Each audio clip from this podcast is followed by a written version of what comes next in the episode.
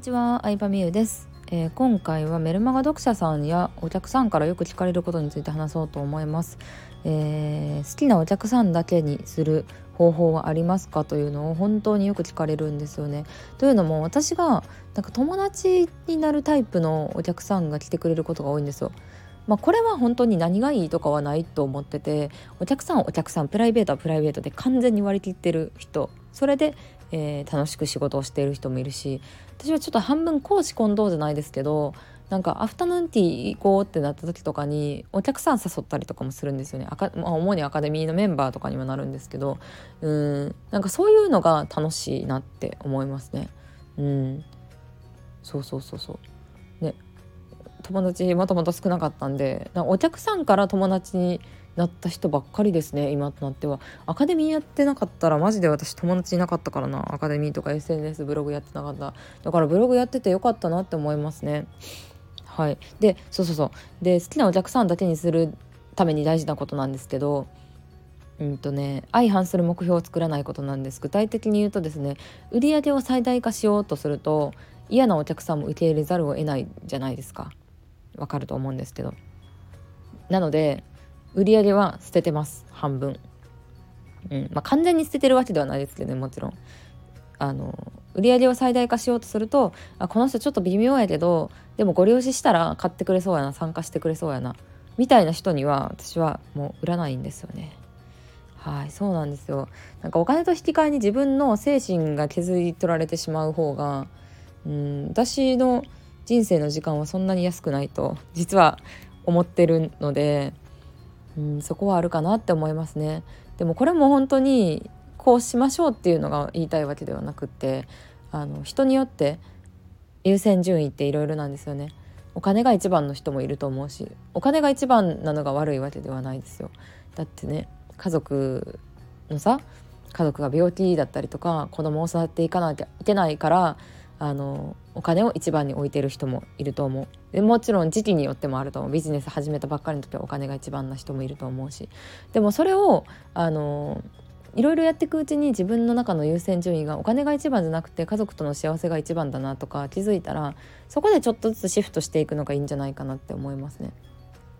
なのであのちょっとずつ自分の精神が削られないためにうんお客さんをまあ選ぶというか、まあ、選ぶって言ったらちょっと偉そうな言い方になっちゃいますけどうんお客さん、まあ、こういうお客さんに来てほしいなっていうコンセプトの発信をしていくだったりとかですかね。ちゃんと自分のことを自己開示をすることによって、えー、自分に近いお客さんに来てもらう。自分の価値観に共感したお客さんに来てもらうとかもそうですし、うん、となるとうーん私のビジネスの場合ってすごく分かりやすいと思うんですけど男性のお客さんを全捨てしてるわけですよ。はい。そうなんですよ。全捨てしてるんですよね。もう誰も買ってくれなくていいと思ってるんでメルマガ登録してる人とか、まあ、たまにオンライン講座買ってる人はいますけどうん。だからこそあのうん自分の狙ったお客さんだけになってるっていうのがあるんですよね。なのでうん全てを取ろうと思うと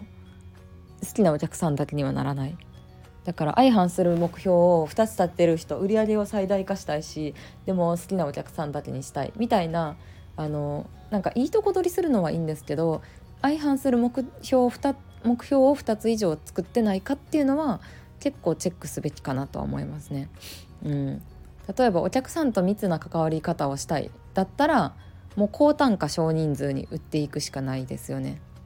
となった時にでも高単価の商品が売れるためのセールススキルを学ぶのは嫌ですっていうのは相反する目標ですよね。セールススキルをそんなになんか高単価の商品を売りたくない絶対売りたくないですっていうのがあるのであれば、えー、低単価で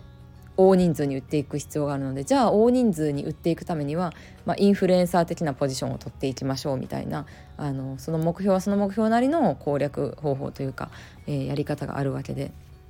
うん、なので自分自身が相反する目標を、持っていないかっていうのを